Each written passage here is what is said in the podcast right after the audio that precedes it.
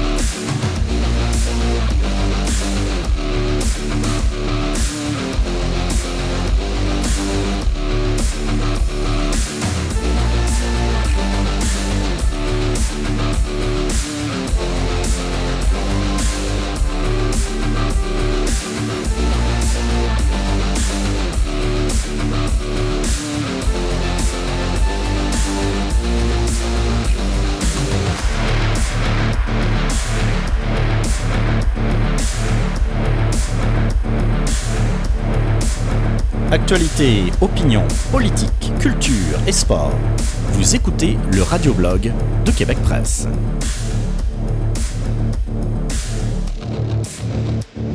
Au menu cette semaine, nous allons revenir sur les événements de ces derniers jours, en commençant par Denis Coderre et son show-off médiatique, avec sa drill contre la dalle de Post Canada, bien sûr, euh, un segment sur les élections fédérales qui auront lieu le 19 octobre prochain. On parlera par exemple de Thomas Tom Mulker, puis on fera le tour du Bloc québécois également. Et puis, évidemment, nous reviendrons sur euh, les euh, événements tragiques de vendredi, de, ce vendredi en France, hein, sur la liaison du Thalys entre Amsterdam et Paris. Euh, est-ce qu'on peut parler d'attentat, tentative d'attentat En tout cas, le carnage a été évité de justesse. On en reparlera donc euh, à la fin de cette émission. Peut-être aussi quelques brèves si le temps me le permet. Et puis on finira en musique, bien entendu. de ciment. Just watch me.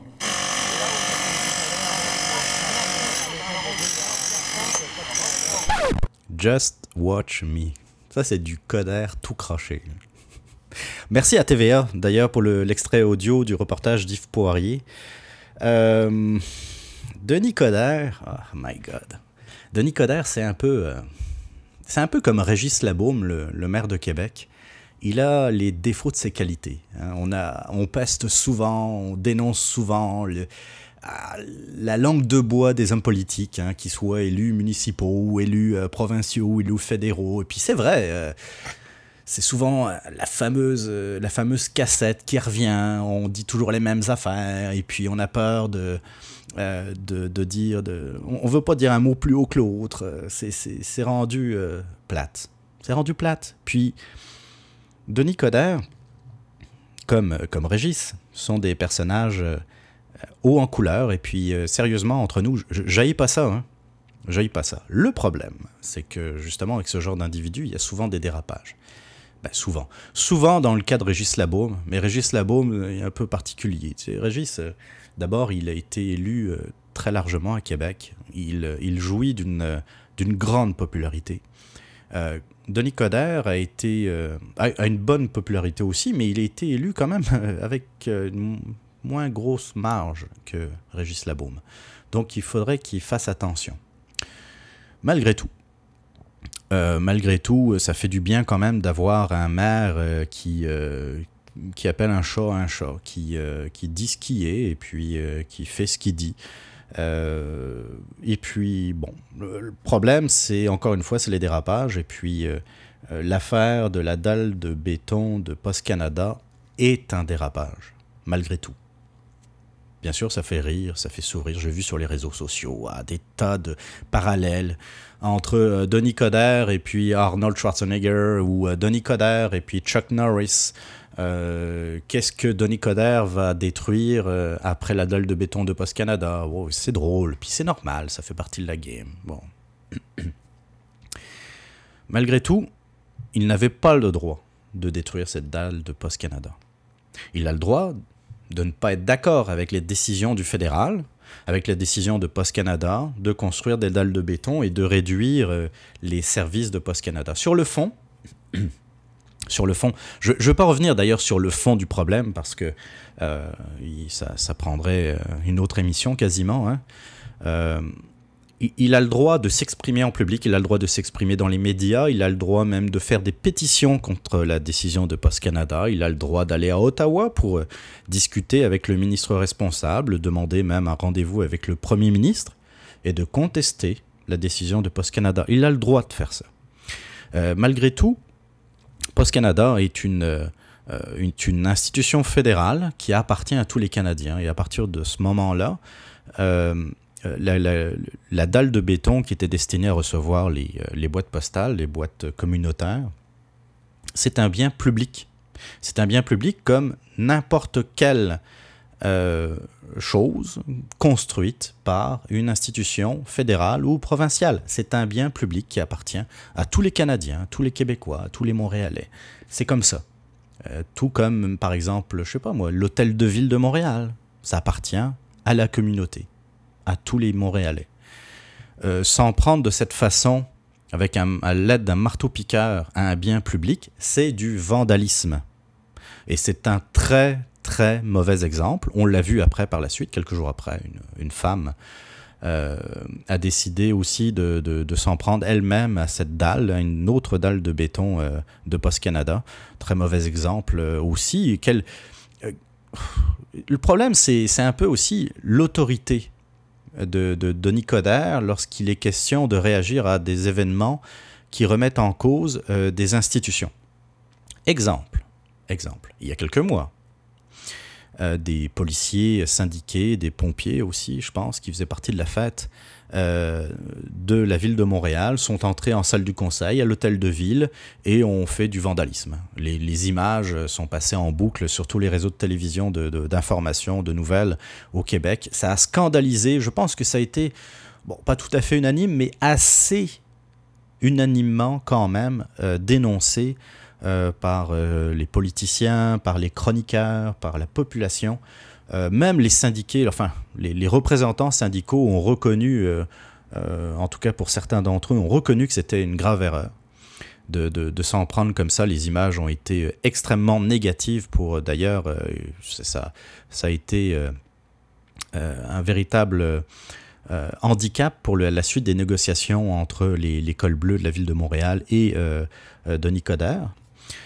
Euh, Denis Coderre, à ce moment-là, avait dénoncé le vandalisme de, la part d'École Bleue, et puis il a eu raison. Il, représente la ville de Montréal, c'est une institution, c'est le maire de Montréal. Euh, dénoncer des actes de vandalisme était normal.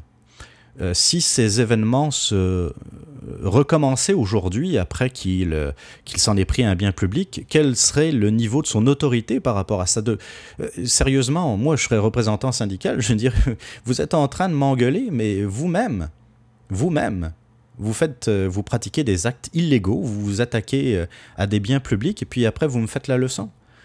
Vous voyez, il y a un gros problème autant il a le droit de, critiquer cette décision, autant il n'a pas le droit de, vandaliser un bien public. Si demain matin je juge que l'hôtel de ville de Montréal ne me convient pas, que par exemple je ne reconnais pas cette institution, qu'il euh, fait tâche dans le dans l'environnement du vieux Montréal, euh, si j'arrive avec moi des amis, euh, avec des, des marteaux-piqueurs par exemple, et qu'on décide de, de s'en prendre au bâtiment.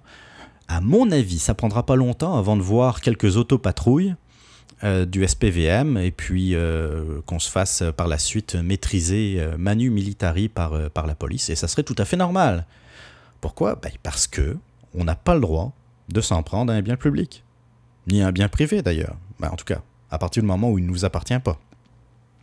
Alors pourquoi Denis Coderre montre le mauvais exemple et, pratique euh, quelque chose qui est illégal. C'est illégal. C'est très clair. Bon, ensuite, il y a une question de timing. Et puis là, euh, Denis Coderre, comprenez, c'est un homme politique depuis de nombreuses années. Il a été député du Parti libéral du Canada, député au niveau fédéral avant de devenir maire de Montréal. Euh, puis Denis Coderre a oublié d'être un imbécile. il sait comment ça marche, il, il connaît la game.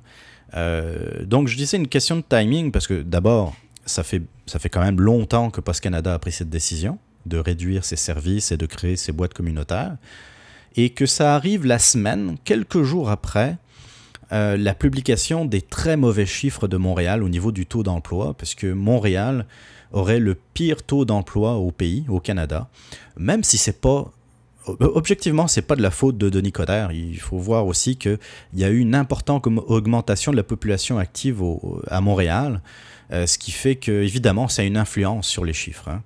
Malgré tout, malgré tout, c'est quand même pas des bons chiffres. Euh, on parle en mal de, Montréal à travers le pays.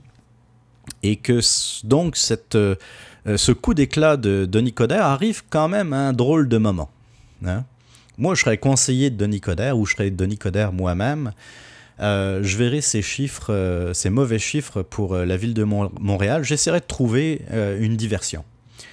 Puis de convier des dizaines et des dizaines de journalistes euh, devant une dalle de béton de Post Canada, de mettre un petit casse blanc et puis euh, euh, un petit gilet de sécurité et puis de d'utiliser donc un marteau piqueur, un petit marteau piqueur pour devant, devant les médias, j'avoue que c'est presque un coup de génie parce qu'on n'a plus du tout parlé du taux d'emploi à Montréal. Drôle d'adon. Un autre adon. Un autre adon. Nous sommes en campagne fédérale, on va en parler tantôt. En pleine campagne fédérale. Euh, après son coup d'éclat, comme par hasard, je pense quelques heures après, sur le Facebook de Denis Coderre, il partage une publication de devinez qui du Parti libéral du Canada. Oh, bah tiens donc Son ancien parti politique. Et euh, il partage donc euh, une publication du, Parti libéral du Canada où le Parti libéral euh, annonce que euh, s'ils arrivaient au pouvoir euh, après le 19 octobre, ils reviendraient, ils, s'opposeraient à la décision de Post Canada de réduire les, services et donc iraient complètement dans le sens de Denis Coderre. Oh ben tiens donc. Alors que le Parti libéral du Canada va assez mal, hein, si on en juge les sondages, le, Justin Trudeau ne perce pas. Euh, il est devancé, euh, entre autres, euh, par le NPD et par le Parti conservateur. Donc, le, Parti libéral resterait encore une fois numéro 3. pour l'instant, hein. les élections sont encore loin, mais pour l'instant, donc ça donne bien que Denis Coderre parle en bien du, Parti libéral. C'est un drôle d'adon. C'est pourquoi pas peut-être une job de bras pour le, le Parti libéral. Allez donc savoir. Justement, en parlant d'élections fédérales, on y vient, on va lancer le thème. Élection fédérale 2015.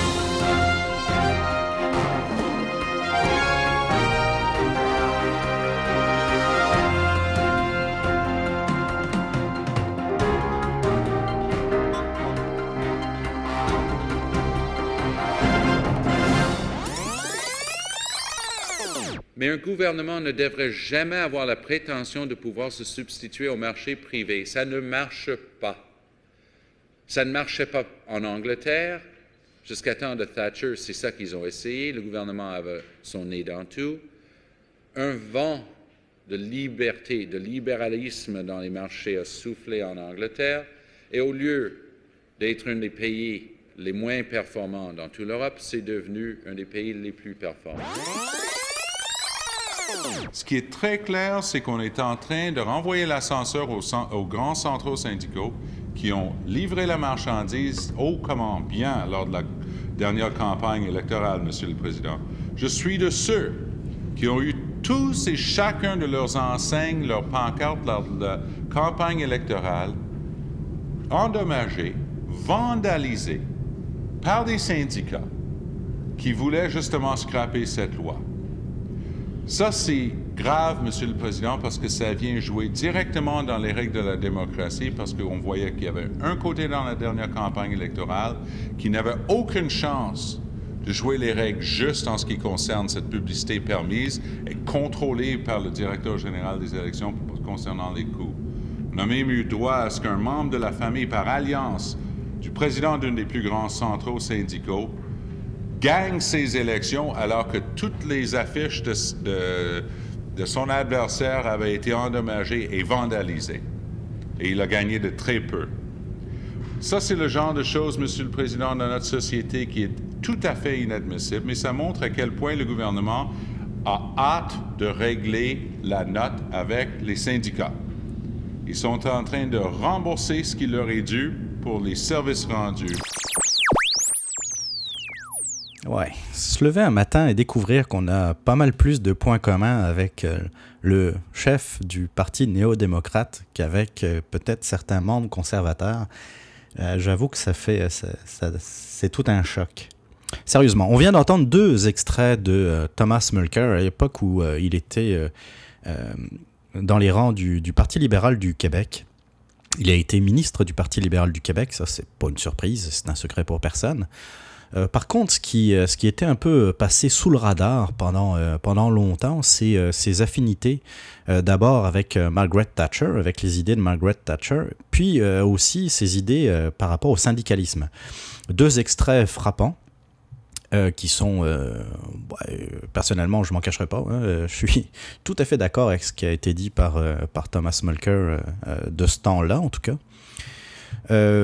Maintenant, il faut quand même s'interroger. Je sais qu'il y a eu beaucoup, beaucoup d'articles sur, euh, sur le sujet. Euh, en, particulier euh, Patrick Lagacé, la semaine dernière, dans, dans la presse, qui, qui, demandait à Thomas Mulker de se situer par rapport à, à, ses propos. C'est pas la question. C'est, il, il, est complètement passé à côté de la cible. D'ailleurs, Patrick Lagacé, mais ça, c'est quelque chose qui lui arrive malheureusement régulièrement. Euh, c'est pas ça la question qu'il faut poser à Thomas Mulcair. C'est de regarder un peu son parcours politique, de regarder un peu euh, toutes les décisions qu'il a prises ou qu'il n'a pas prises, et euh, de se demander, dans le fond, mais qu'est-ce qu'il pense vraiment? Thomas Mulcair a été donc membre et ministre du Parti libéral du Québec sous Jean Charest, qui était quand même considéré comme centriste, centre-droit. Bon, euh, quand même, centre droit. On sait aussi qu'il a essayé d'intégrer le Parti conservateur du Canada après avoir quitté le, Parti libéral du Québec, Parti conservateur qui est quand même à droite, euh, et qu'il euh, a atterri au NPD, nouveau parti démocratique, donc pour ensuite devenir chef du parti néo-démocrate après la disparition de Jack Layton. Et ça, c'est arrivé, euh, c'est pas arrivé en 30 ans. Euh, on sait par exemple que euh, Pierre Elliott Trudeau, quand il était adolescent, il était plutôt souverainiste. on sait que des hommes politiques, quand ils étaient très jeunes, qu'ils étaient à l'université, ils avaient peut-être des, des positions un peu plus extrémistes qu'aujourd'hui. Euh, c'est des choses qui arrivent. Il euh, y a des gens du centre droit qui passent au centre gauche et inversement. Il y en a qui sont euh, libertariens, qui deviennent conservateurs, conservateurs qui deviennent libertariens, ou des, mouvements, des petits mouvements comme ça, ça peut arriver. C'est pas quelque chose qui est extraordinaire. Même à la limite de voir euh, des, des, gens du Parti libéral du Canada aller au NPD, c'est pas quelque chose, excusez-moi, qui, est extraordinaire. Qui...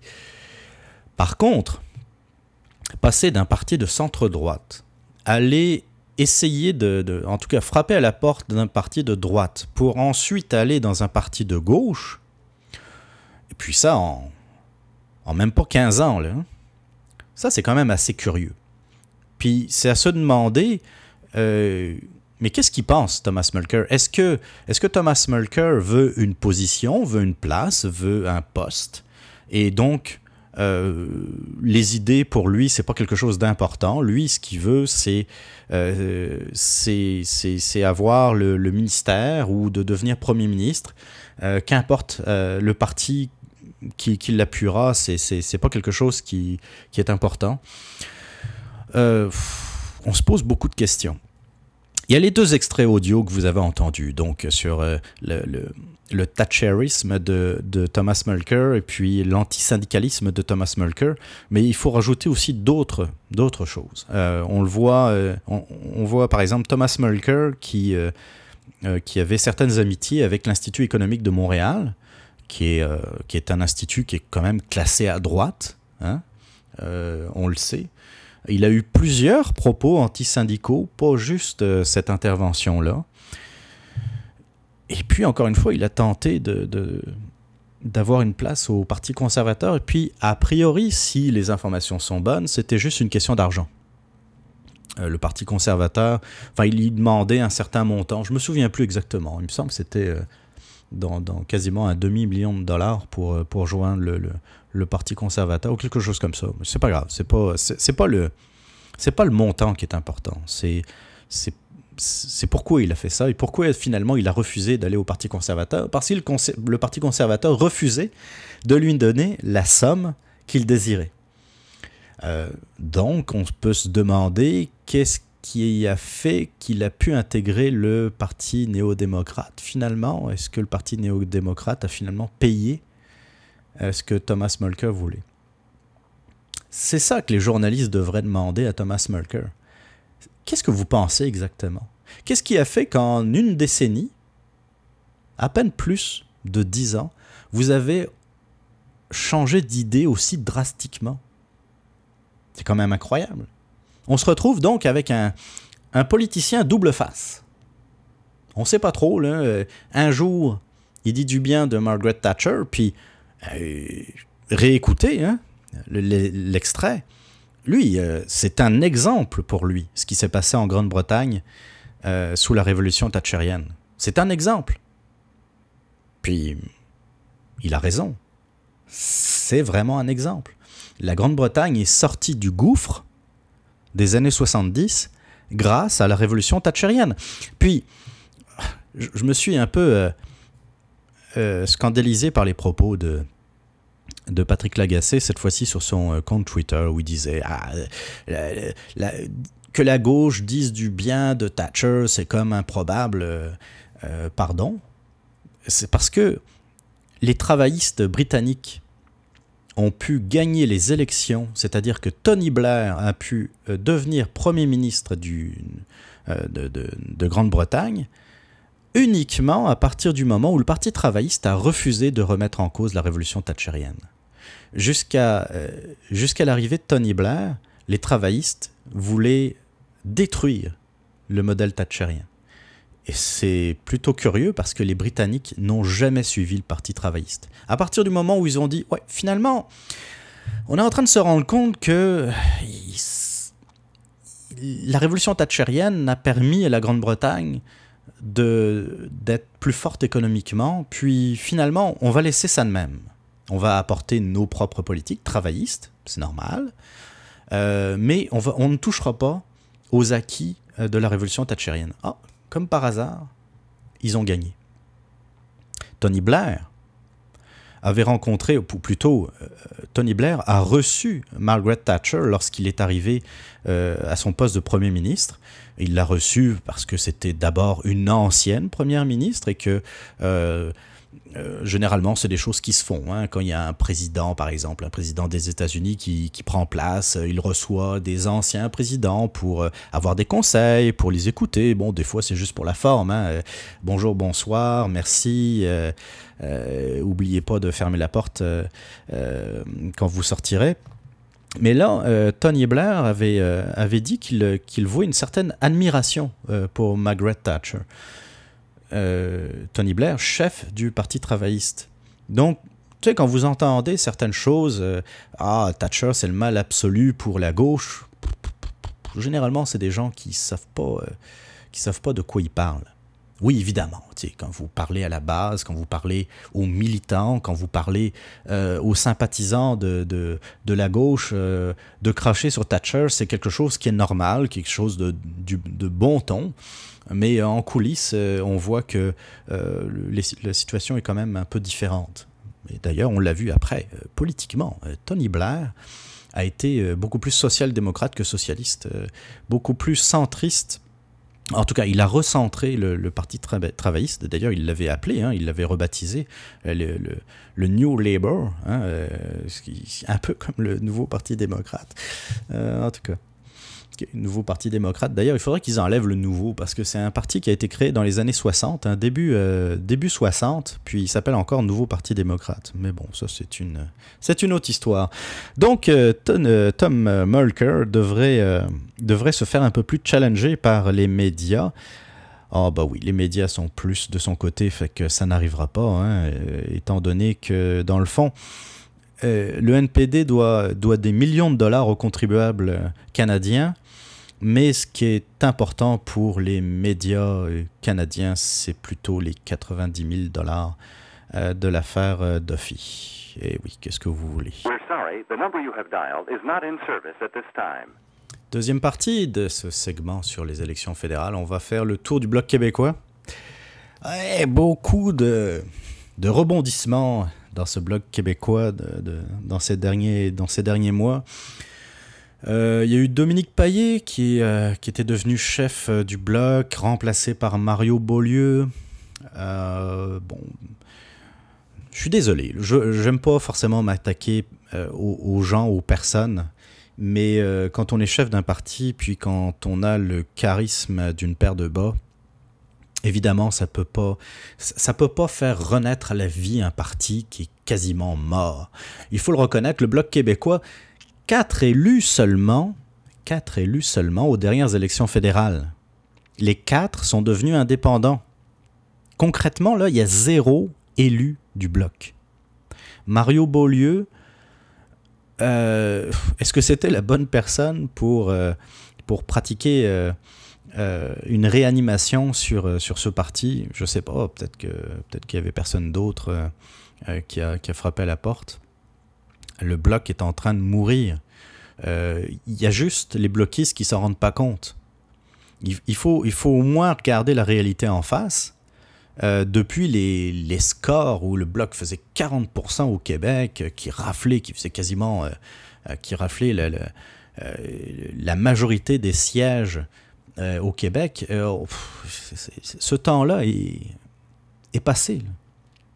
Le pire, c'est qu'on voit qu'il continue à faire les mêmes erreurs. Puis, Bloc québécois, Parti québécois, euh, c'est comme s'il se fermait les yeux en se disant non, non, non, non, non, c'est pas vrai, c'est pas vrai ce qui est en train de se passer, je suis en train de faire un cauchemar.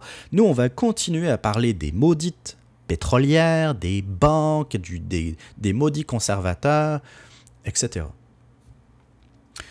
Le, Bloc et le Parti québécois ont tous les deux oublié que à la base de leur création, c'était une fédération, c'était des partis arc-en-ciel qui, euh, oui, il y avait une majorité euh, de, gens de gauche euh, qui, soutenaient le Bloc ou le, le, Parti québécois, mais il y avait aussi des gens de droite. Et que le but, c'était pas de, de parler de social-démocratie, de progressisme, mais le but c'était de parler de souverainisme et de, montrer que euh, le Québec avait, euh, euh, avait tout intérêt à devenir indépendant. Et qu'ensuite, eh on deviendrait un pays comme tous les autres, avec une droite, une gauche, un centre, etc. Depuis, depuis les années 2000, depuis en fait l'arrivée de Bernard Landry qui, avait succédé à Lucien Bouchard. Depuis Bernard Landry, ça devait être quoi 2002, 2001, 2002 le, souverainisme au Québec n'a fait que chuter. Regardez les chiffres, j'invente rien. Bernard Landry, à partir de la grosse erreur qu'il a faite, c'est de dire que le Parti québécois est et restera un parti social-démocrate. À partir de ce moment-là, et tout ce qui a suivi n'a fait que détruire le Parti québécois et la souveraineté au Québec. Oh, il y a encore des gens de droite qui restent un peu dans l'entourage du Parti québécois, mais la plupart, euh, la plupart, au mieux, sont devenus des abstentionnistes. Au pire, sont passés à la CAQ. Euh, et puis au niveau fédéral, même chose soit ils sont devenus abstentionnistes, soit ils se sont dit bah, je vais voter Parti conservateur, après tout. je peux plus voter pour, pour le bloc, ils se disent qu'ils veulent pas de moi. C'est ça. Ils veulent être un parti progressiste, bon, ben, qu'ils deviennent la gauche, la, gauche québécoise. Qu'ils arrêtent de, nous dire que ce sont des souverainistes. C'est pas vrai. C'est pas vrai. C'est devenu le Parti socialiste du Québec. Qu'ils s'appellent comme ça, puis, qu'ils arrêtent d'essayer de, leurrer le monde. Des gens comme moi, par exemple, euh, de droite, euh, plutôt nationalistes, euh, on n'a plus rien à faire de ce genre de parti politique. Mais non, le bloc reste le bloc. C'est-à-dire, nous sommes des progressistes, on va continuer le, du CEP qui parle toujours du pétrole albertain, le pétrole albertain qui, en passant, nous a fait vivre pendant de nombreuses années. Euh, c'est pas ça qu'on demande. Essayez de nous donner envie de devenir indépendants et non de cracher sur le reste du Canada. C'est ça l'affaire. C'est un peu. C'est incroyable. Quand, quand, vous êtes euh, en train de dénigrer votre adversaire plutôt que de montrer euh, vos vos, votre bon côté, vos bons côtés, euh, c'est qu'il y a un problème. C'est qu'il vous manque peut-être, euh, c'est que vous, vous n'êtes pas suffisamment persuasif d'abord, et que, a priori, votre argumentaire ne fonctionne pas. Un, un bon parti politique, il y a toujours du dénigrement, parce qu'il faut parler aussi des, des plateformes des autres partis. Évidemment, je comprends, dans un débat, euh, si vous faites un débat euh, Parti libéral, Parti québécois, c'est sûr qu'à un moment donné, vous parlez du bilan de l'autre, par exemple, ou des idées de l'autre. Alors ça peut paraître parfois un peu du dénigrement, mais il faut aussi que les gens votent pour vous et non pas contre quelqu'un d'autre. Quand j'entends du CEP dire on va faire barrage à Harper, barrage à Harper, barrage à Harper. Sérieusement, là. Je préfère, et de loin, Stephen Harper comme Premier ministre, que Justin Trudeau ou Thomas Mulcair. On a le choix entre les trois. Ça sera pas Gilles Duceppe, Premier ministre du Canada. Oubliez ça. Oubliez ça. Alors à partir de ce moment-là, ah, il faut un bloc fort parce qu'on pourra s'opposer au... Non, le bloc n'est pas fort. Vous avez écœuré le monde. Les gens sont dégoûtés du bloc, sont dégoûtés du Parti québécois. Ça paraît dans tous les sondages depuis des années. ça remonte à quand euh, la dernière victoire claire du Parti québécois? Le, dernier mandat clair du Parti québécois. Tu sais, la dernière fois qu'ils ont été élus majoritairement, ça remonte à quand? Hmm, Je pense que ça remonte au 20e siècle. Puis après, ils viennent nous dire qu'ils parlent au nom des Québécois. Les Québécois veulent pas que vous parliez en, leur nom. Ça se voit dans les sondages, ça se voit dans les élections électoraux. Point final. On passe à un autre sujet. Puis, euh, honnêtement, je serais presque content qu'ils disparaissent de la, de la carte. Euh, malgré tout, euh, ça voudrait dire que le NPD va, va, faire encore un gros score au Québec. Ça, par exemple, ça m'enchante moins. Mais qu'est-ce que vous voulez? On a décidé de, de, voter pour des figurants. Bon, ben, assumons assumons.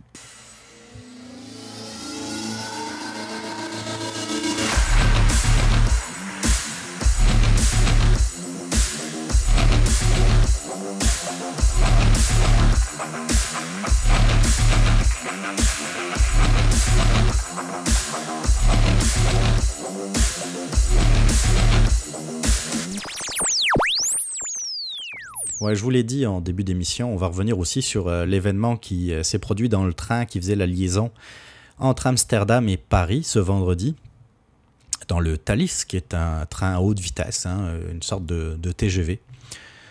Euh, on en sait un peu plus, et puis l'enquête, l'enquête débute cependant, mais il faut faire attention toujours avec ce genre d'événement, avec ce qui se dit, y compris dans les médias. D'ailleurs, ils se font régulièrement à voir hein, par, euh, par des rumeurs, par des, des témoins ou des non-témoins ou des gens qui pensent avoir vu certaines choses.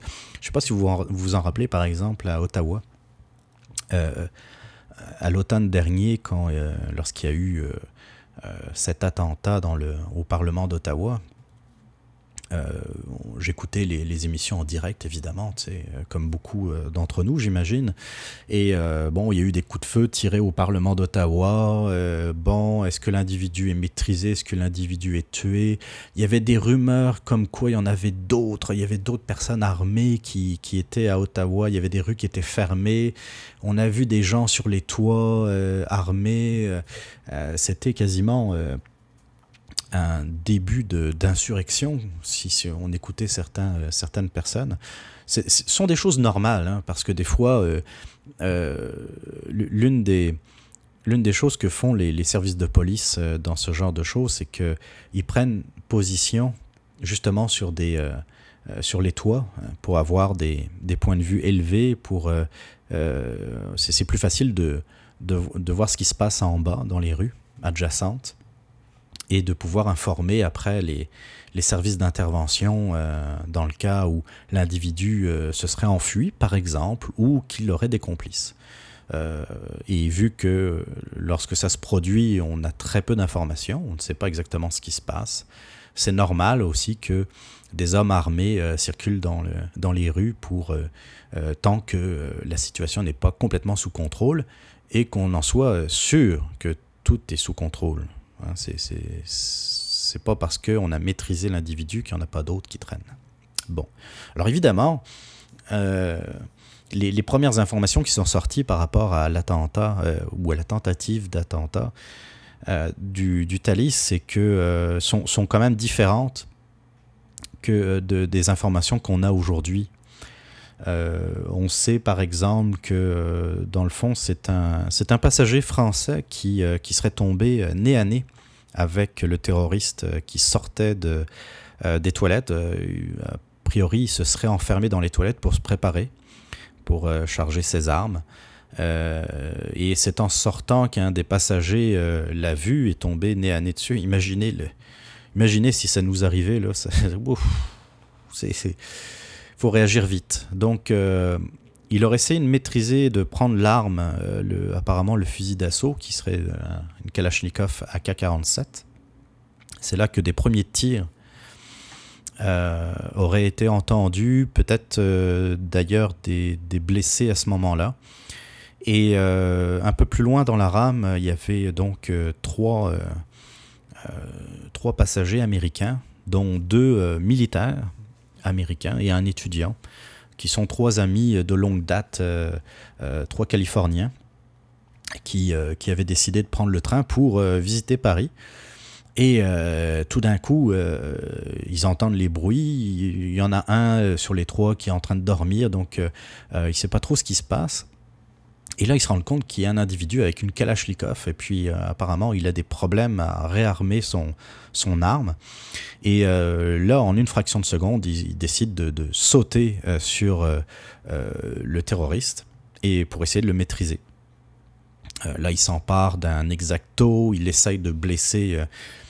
il y arrive d'ailleurs, il blesse un des militaires qui sera hospitalisé. À un moment donné, on pense qu'il a été atteint par balle, que ses jours sont en danger. En fait, non. il, a eu, il a été blessé au coude, il a été blessé. On le voit on l'a vu à la conférence de presse euh, qui a eu lieu aujourd'hui, euh, dimanche. On le voit qu'il est blessé aussi à l'œil. Euh, bon, il y a eu des échanges de points, il y a eu, ils, ont, ils ont tout fait pour le maîtriser. Hein. La situation était une situation d'urgence. imaginez, le gars, c'était clair, il voulait faire un carnage. Ils ont retrouvé dans son sac quelque chose comme 8 ou 9 chargeurs. Enfin, il y avait l'équivalent de 300 cartouches. 300 cartouches. Une Kalachnikov, euh, une arme automatique de, de, poing, donc un pistolet. Et puis euh, sans doute une arme blanche de type exacto.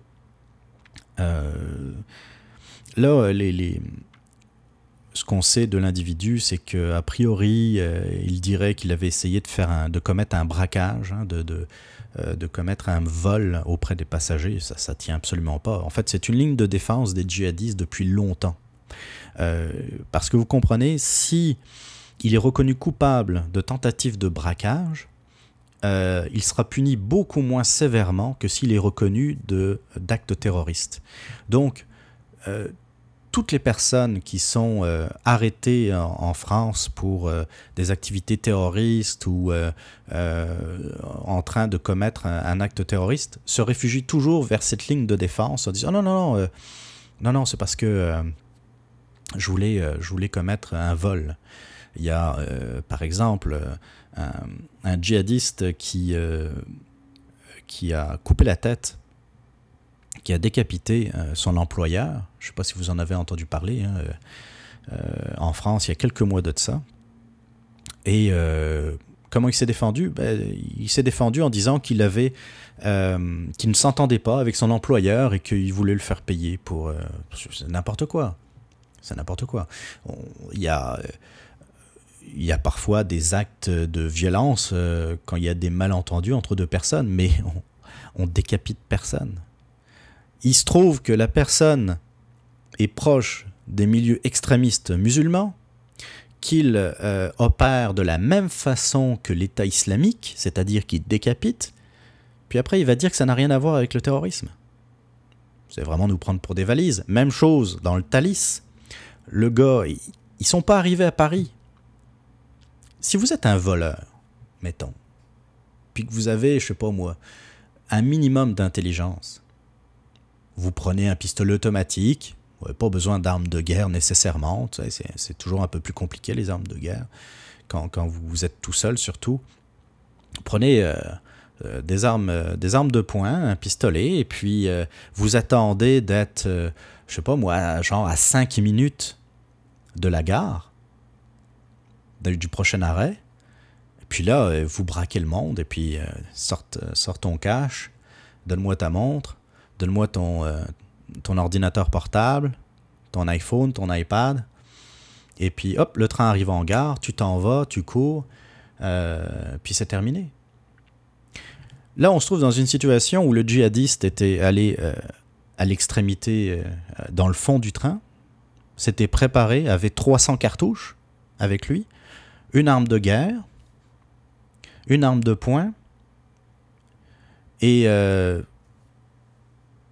ce gars était justement fiché pour être, un, salafiste. Il avait été fiché par les renseignements euh, espagnols euh, parce qu'il avait des sympathies pour les mouvements extrémistes musulmans. Les services euh, espagnols ont communiqué avec les services français en disant attention, ce gars-là, il se pourrait qu'il essaye d'aller en France. Donc surveillez-le. Il y avait euh, une, ce, que les Français appellent une fiche S euh, qui avait été euh, créée à son endroit. Ben, en fait, la fiche S, qu'est-ce que c'est? En, clair, c'est si l'individu avait eu un contrôle d'identité ou essayé de, de, de, de, réserver un vol dans un aéroport, etc., il y aurait une alerte qui serait envoyée au service de renseignement français, comme quoi, attention, cet individu-là est à surveiller et il essaye de rentrer dans le territoire où il a été contrôlé par les services de police euh, français. Et donc les services de police euh, qui, qui, auraient cette information-là seraient tenus de, euh, de garder la, personne le temps qu'une une enquête soit faite. Vous savez, c'est un peu comme un, flag qui, se, qui se lève lorsque on pitonne, un service de police pitonne le nom de, de l'individu dans leur système. il y a comme une alerte, attention, la personne euh, n'est pas forcément recherché par les services de police, mais c'est un individu qui est considéré comme sensible. Et euh, donc, euh, il y a peut-être une enquête qui, qui, serait nécessaire à son sujet. Donc, les services de police ont connaissance de la personne. Il fait partie des milieux salafistes. Il va dans des mosquées qui sont reconnues comme des mosquées salafistes, extrémistes. En plus de ça, mais ça reste à confirmer, a priori, il, se serait rendu en Turquie. La Turquie qui est un peu comme une porte d'entrée vers la Syrie. Euh, et donc, euh, euh, c'est par là que, passent régulièrement les, djihadistes européens pour, pour aller se faire entraîner par, par l'État islamiste, hein, entraîner ou, ou, prendre part au combat de l'État islamiste contre les Kurdes, contre les chrétiens et, euh, et les, les, les, personnes dans la région, pour, euh, dans le fond, euh, pour aider l'État islamiste. donc, il y a tout ça. Puis ce gars-là essaie de nous faire croire que, dans le fond, non, c'est juste un simple voleur. Faut pas tomber dans le piège. c'est un djihadiste, c'est un extrémiste, c'est un terroriste. Euh, en tant que tel, j'espère qu'il sera puni parce que s'il n'y avait pas eu l'intervention de ces euh, militaires, de ces passagers, euh, il y aurait pu avoir un véritable carnage. Hein. Dans une rame de, de, Thalys, je ne sais pas combien il peut y avoir de personnes, mais, mais juste dans, dans, une rame, dans un wagon de, de, de Thalys, c'est, je pense, une cinquantaine facilement de personnes. Hein. C'est à peu près. c'est, comme un, un bus, hein. c'est, quand c'est plein. Euh, des gens qui sont euh, évidemment euh, désarmés. quand on a 300 cartouches, c'est clair qu'il y aurait pu avoir beaucoup de morts. donc c'est bravo, bravo évidemment à, ces, militaires américains. Je pense que les Français sont assez reconnaissants d'ailleurs de, de, leurs actions.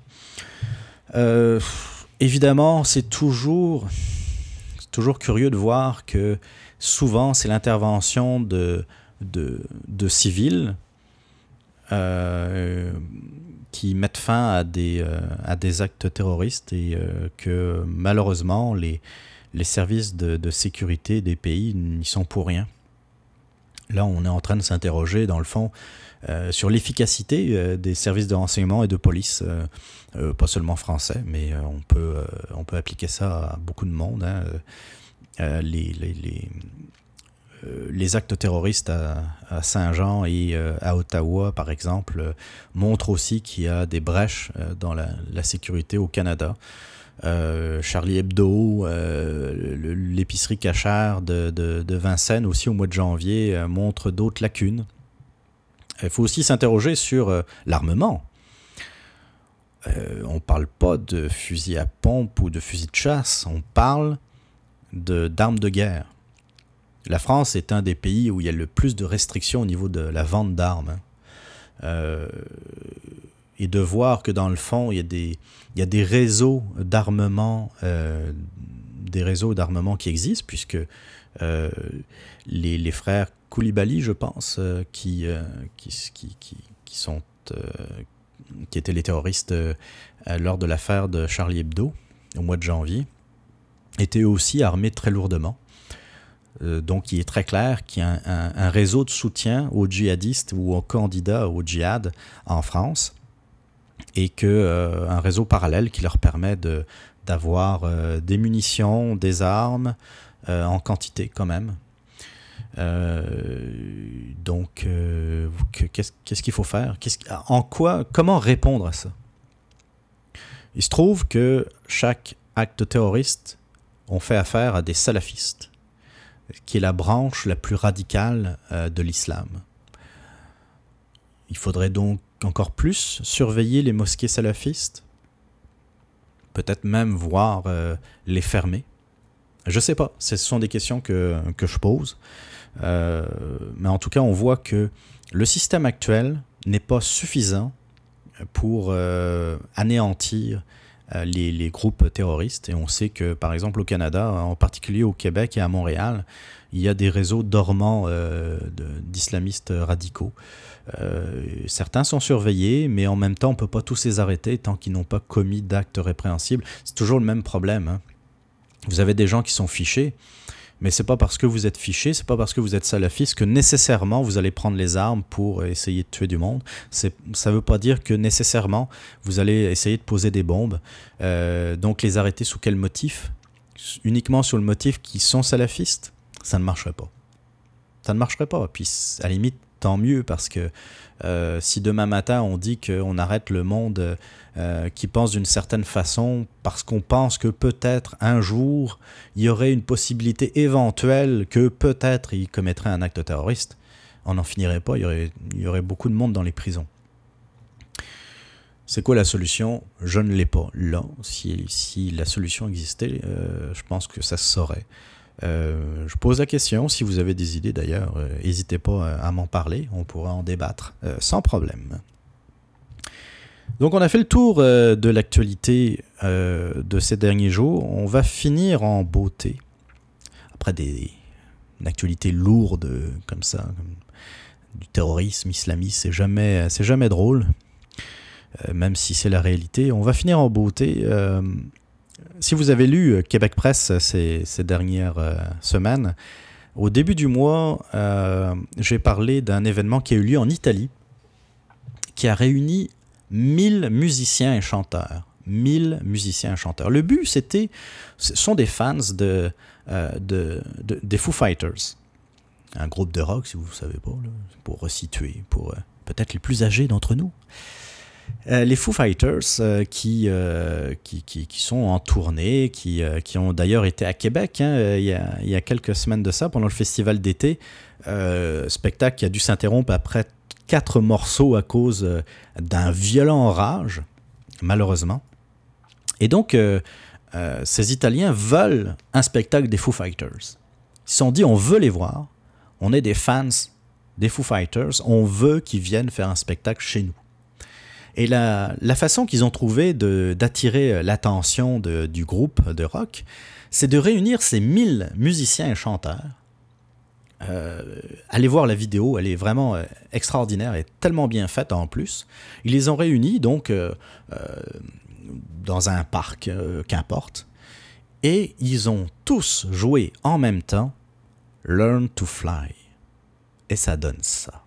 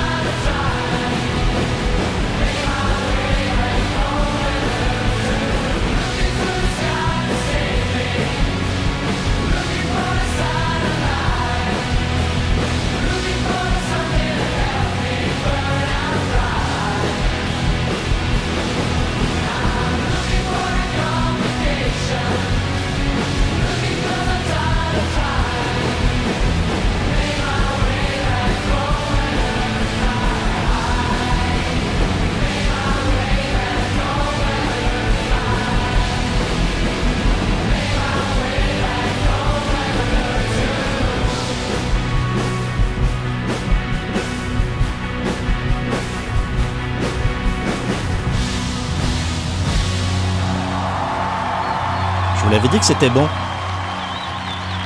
Je vous l'avais dit. Sérieusement, allez voir la vidéo de, ce, euh, de cette performance. Parce que vraiment, le terme de performance est, euh, euh, s'y est très bien à ce que vous venez d'entendre. C'est encore plus impressionnant. vous pouvez faire une recherche sur le site québecpresse.com, Learn to Fly, ou aller dans la rubrique, je pense que j'ai mis dans culture, musique ou Internet et technologie. Vous pouvez aussi aller sur YouTube, taper Learn to Fly, vous allez voir une vidéo donc qui a été vue aux dernières nouvelles. je pense j'ai été, euh, été euh, sur la vidéo il y a quelques jours, ça avait passé les 23 millions de visionnements. Pensez-y, là, 23 millions. On est 8 millions au Québec, 30 millions, 30, 32 millions au Canada. Juste pour vous donner un ordre de grandeur. Euh, c'est impressionnant. Ça a même euh, impressionné euh, Dave Grohl, le, leader des Foo Fighters, qui évidemment a dit qu'ils allaient passer faire un spectacle dans leur coin. C'est sûr, là, ils ont 1000 spectateurs déjà vendus, quasiment, là, c'est certain. puis bon, c'est un groupe qui est quand même très populaire, donc s'ils n'ont pas de mal à vendre leurs billets, allez voir ça, voir tous les batteurs, les, les, les drummers jouer de façon synchrone euh, sur le euh, Learn to Fly, les, guitaristes, les chanteurs, c'est quelque chose. Merci, merci beaucoup d'avoir écouté ce premier radioblog de Québec Presse. Tout premier radioblog. c'est un podcast, une balado-diffusion, je sais, mais tout le monde parle de podcast, tout le monde parle de balado-diffusion. Je voulais un terme un peu plus euh, différent, différent, qui change un peu de l'ordinaire. Et puis, de toute façon, j'avais pas d'idée de titre. C'était soit ça, soit appelé euh, euh, le podcast sans nom. Fait que j'ai plutôt choisi Radioblog, le Radioblog de, de Québec Presse. C'est un premier numéro, en plus c'est un numéro au mois d'août. Fait que c'est sûr que l'actualité n'est pas aussi euh, dense qu'au mois de septembre ou octobre. Malgré tout, c'est quasiment une heure d'émission, hein, l'air de rien. Euh, l'actualité politique aidant, euh, c'est sûr que les élections fédérales euh, sont le 19 octobre, il risque de s'en passer d'autres. je ne vais pas parler de l'affaire Duffy, par exemple.